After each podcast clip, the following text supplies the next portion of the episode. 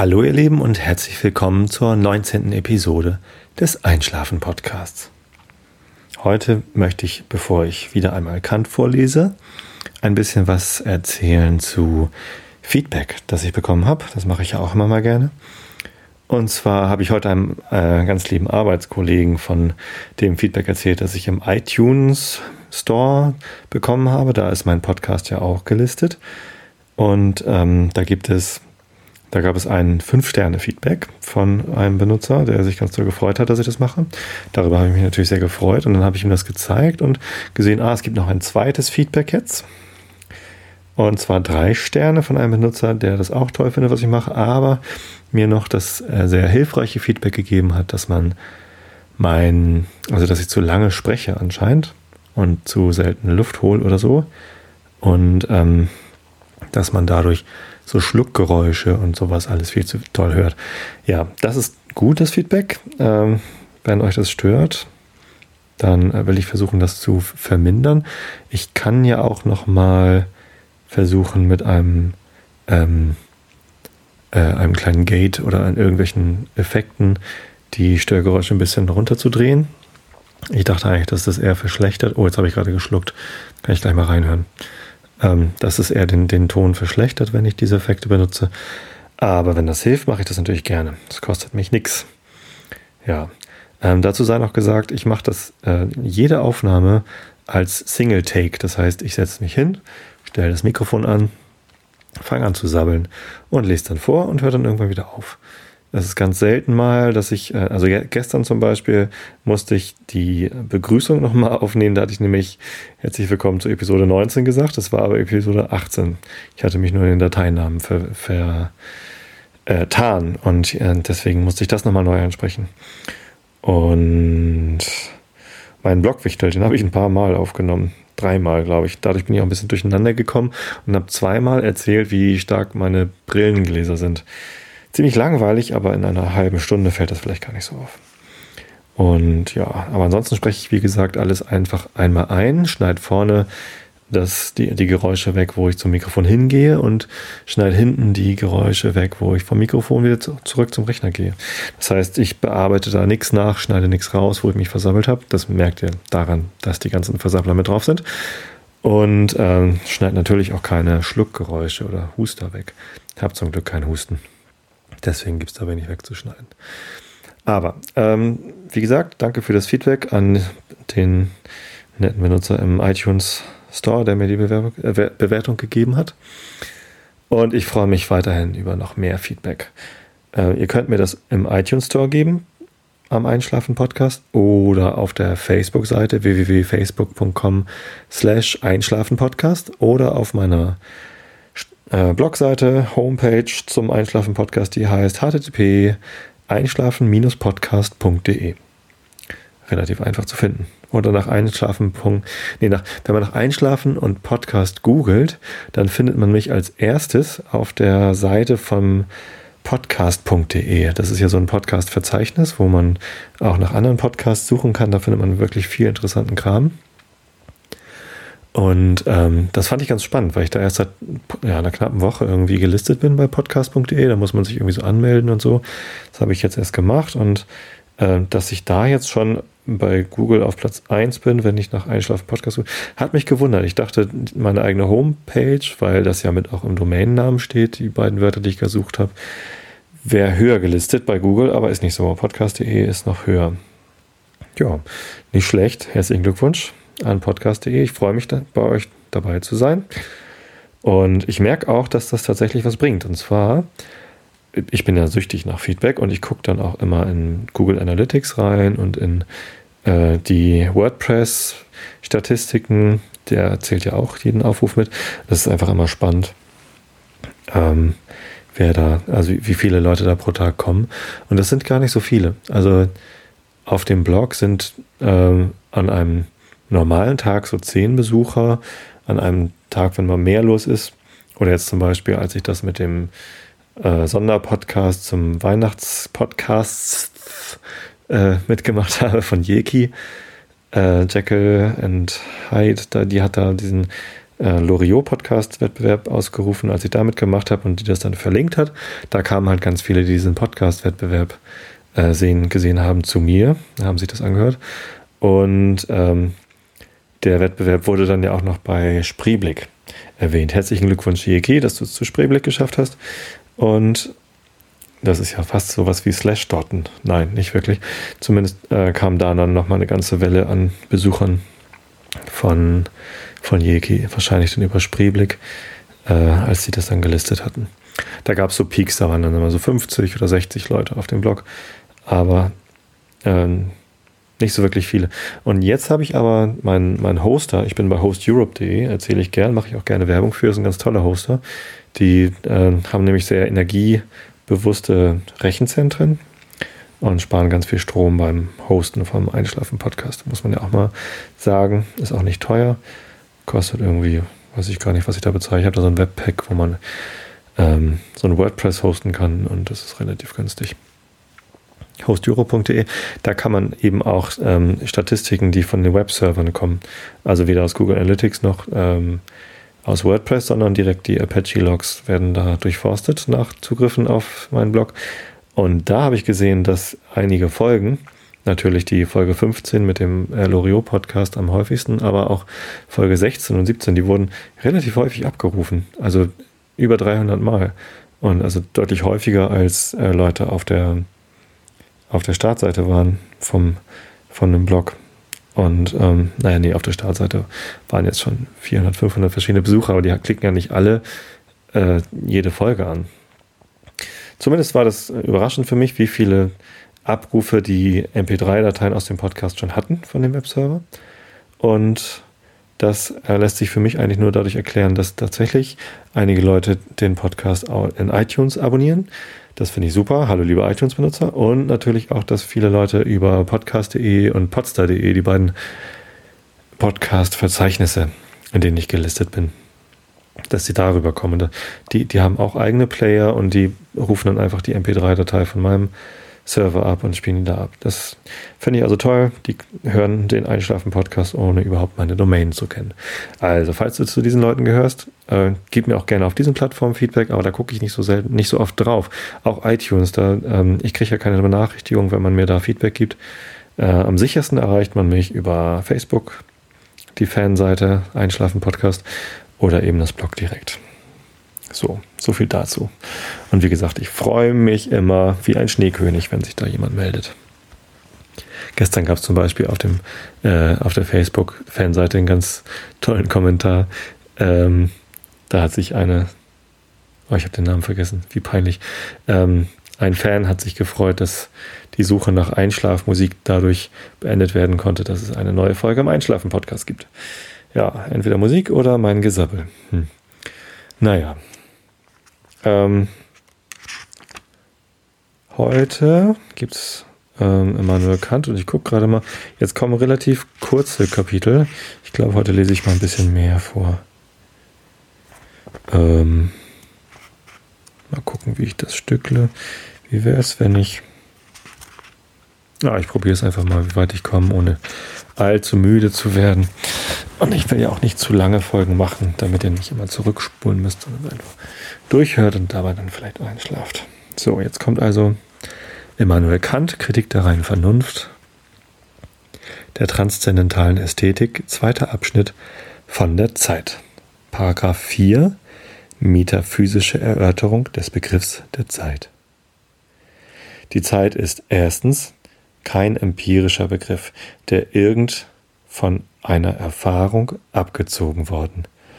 Denn das Zugleichsein oder Aufeinanderfolgen würde selbst nicht in die Wahrnehmung kommen, wenn die Vorstellung der Zeit nicht a priori zum Grunde läge. Nur unter deren Voraussetzung kann man sich vorstellen, dass einiges zu einer und derselben Zeit zugleich oder in verschiedenen Zeiten nacheinander sei. Zweitens. Die Zeit ist eine notwendige Vorstellung, die allen Anschauungen zum Grunde liegt.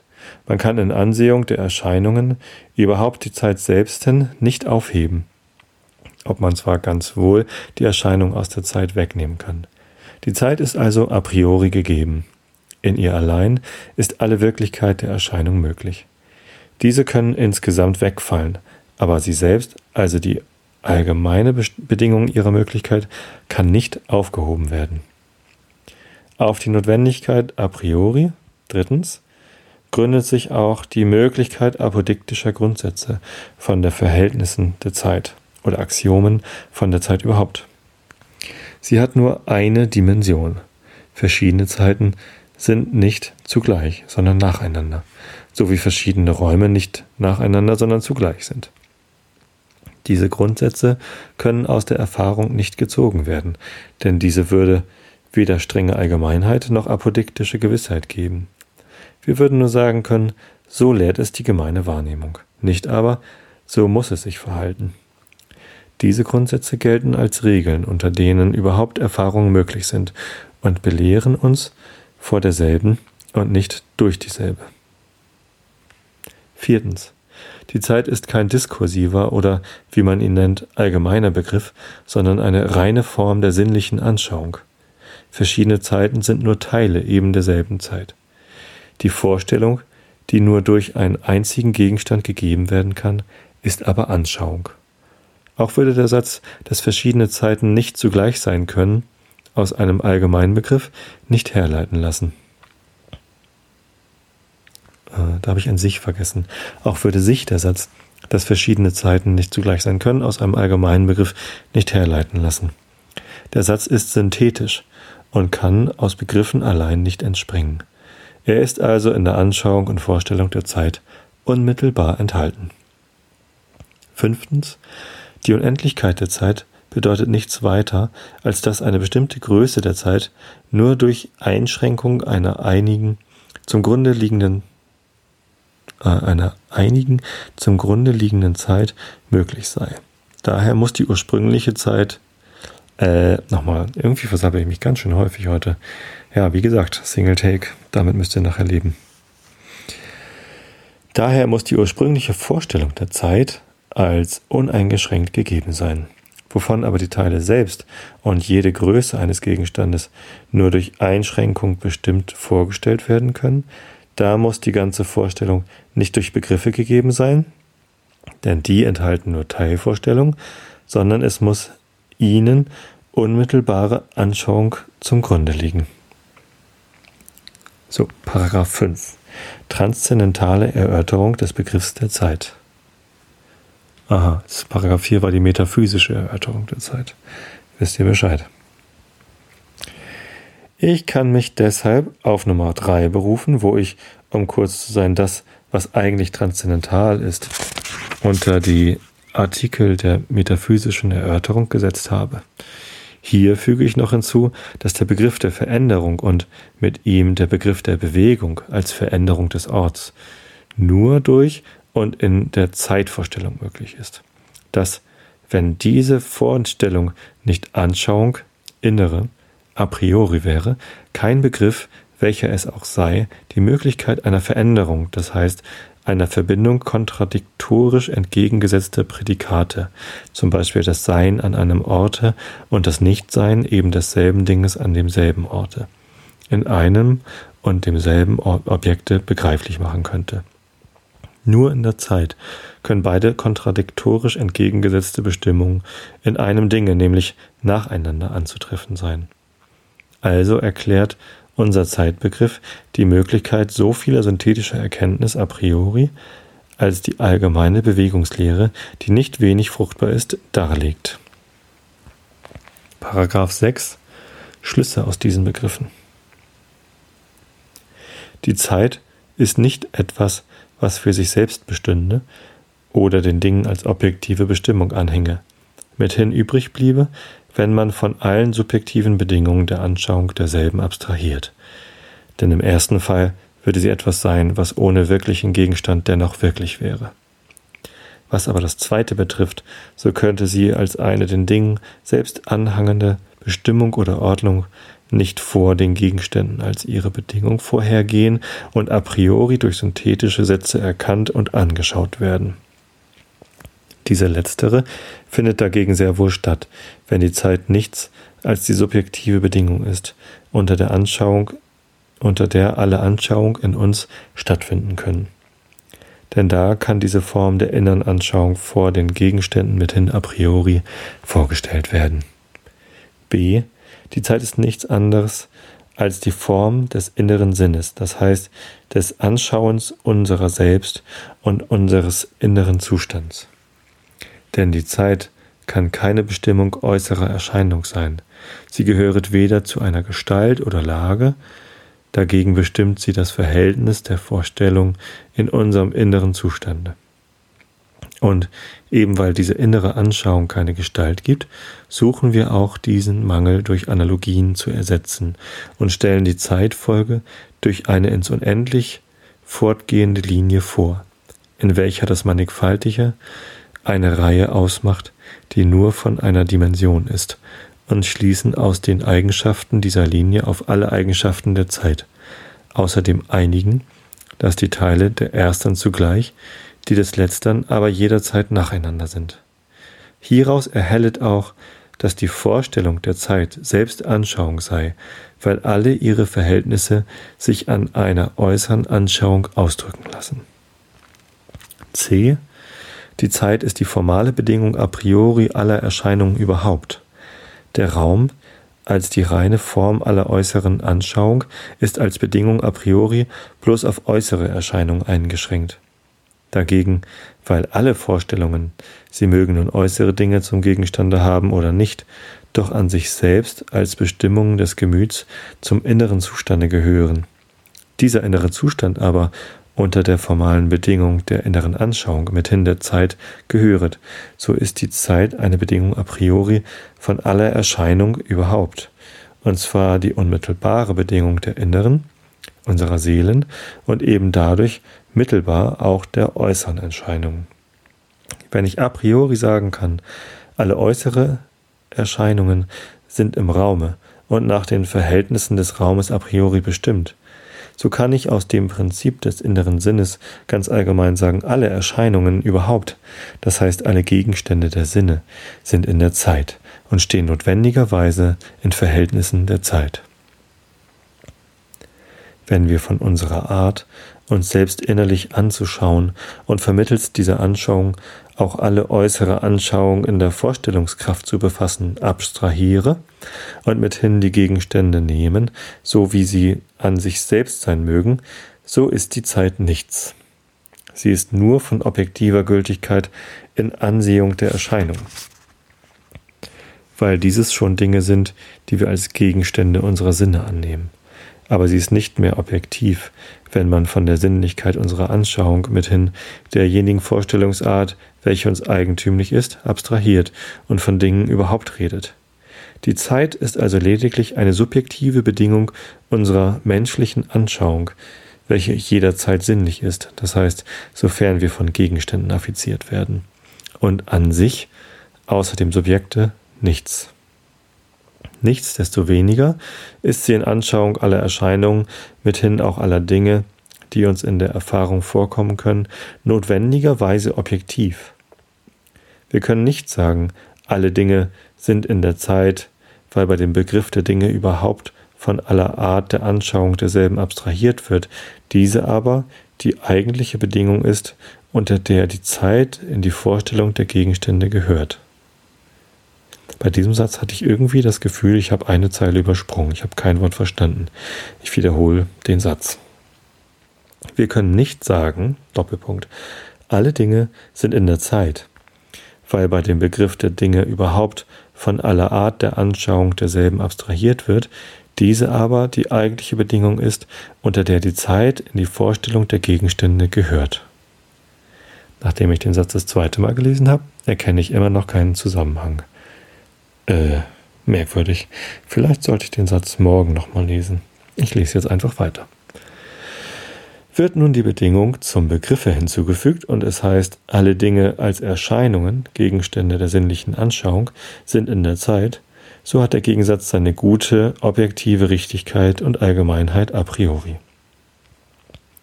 Unsere Behauptungen lehren demnach empirische Realität der Zeit, das heißt objektive Gültigkeit in Ansehung aller Gegenstände, die jemals unseren Sinnen gegeben werden mögen. Und da unsere Anschauung jederzeit sinnlich ist, so kann uns in der Erfahrung niemals ein Gegenstand gegeben werden, der nicht unter die Bedingung der Zeit gehörete. Dagegen bestreiten wir der Zeit allen Anspruch auf absolute Realität, da sie nämlich auch ohne auf die Form unserer sinnlichen Anschauung Rücksicht zu nehmen, schlechthin den Dingen als Bedingung oder Eigenschaft anhänge. Solche Eigenschaften, die den Dingen an sich zukommen, können uns durch die Sinne auch niemals gegeben werden. Hierin besteht also die transzendentale Idealität der Zeit, nach welcher sie, wenn man von den subjektiven Bedingungen der sinnlichen Anschauung abstrahiert, gar nichts ist. Und den Gegenständen an sich selbst, ohne ihr Verhältnis auf unsere Anschauung, weder subsistierend noch inherierend beigezählt werden kann. Doch ist diese Idealität ebenso wenig wie die des Raumes, mit den Subreptionen der Empfindungen in Vergleichung zu stellen, weil man doch dabei von der Erscheinung selbst, die diese Prädikate inherieren, voraussetzt, dass die objektive Realität habe, die hier gänzlich wegfällt, außer sofern sie bloß empirisch ist, das heißt den Gegenstand selbst bloß als Erscheinung ansieht, wovon die obige Anmerkung des ersteren Abschnitts nachzusehen ist. Paragraph 7 heißt Erläuterung. Das lese ich euch ein andermal vor.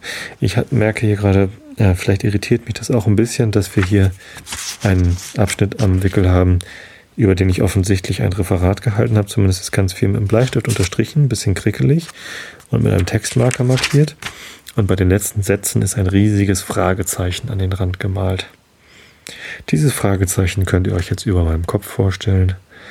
Und vielleicht beruhigt dabei einschlafen. Ähm, ja, was bleibt mir zu sagen? Ich wünsche euch eine gute Nacht. Macht die Augen zu. Wenn ihr die Augen nicht zumacht, sondern auflasst, könnt ihr nochmal aus dem Fenster gucken. Wenn ihr Glück habt, ist die Wolkendecke aufgerissen. Ihr könnt ein bisschen Sternschnuppen gucken. Heute Nacht fliegt die Erde nämlich wieder durch einen großen äh, Trümmerhaufen durch. Und der, die Trümmer verglühen ganz hübsch in der Atmosphäre. Das nennt man Sternschnuppen und sehen hübsch aus kann man angucken, wenn man nicht schlafen kann. Und wenn keine Wolken sind. Und wenn man ein Fenster hat, wo man den Himmel gut sehen kann. Oder wenn man rausgeht und sich eine dicke Mütze aufsetzt. Es ist wahnsinnig kalt draußen. Ja, also. Wie auch immer, ich hoffe, ihr schlaft irgendwann. Und wir hören uns wieder, wenn ich das nächste Mal Lust habe, euch vorzulesen. Bis dann.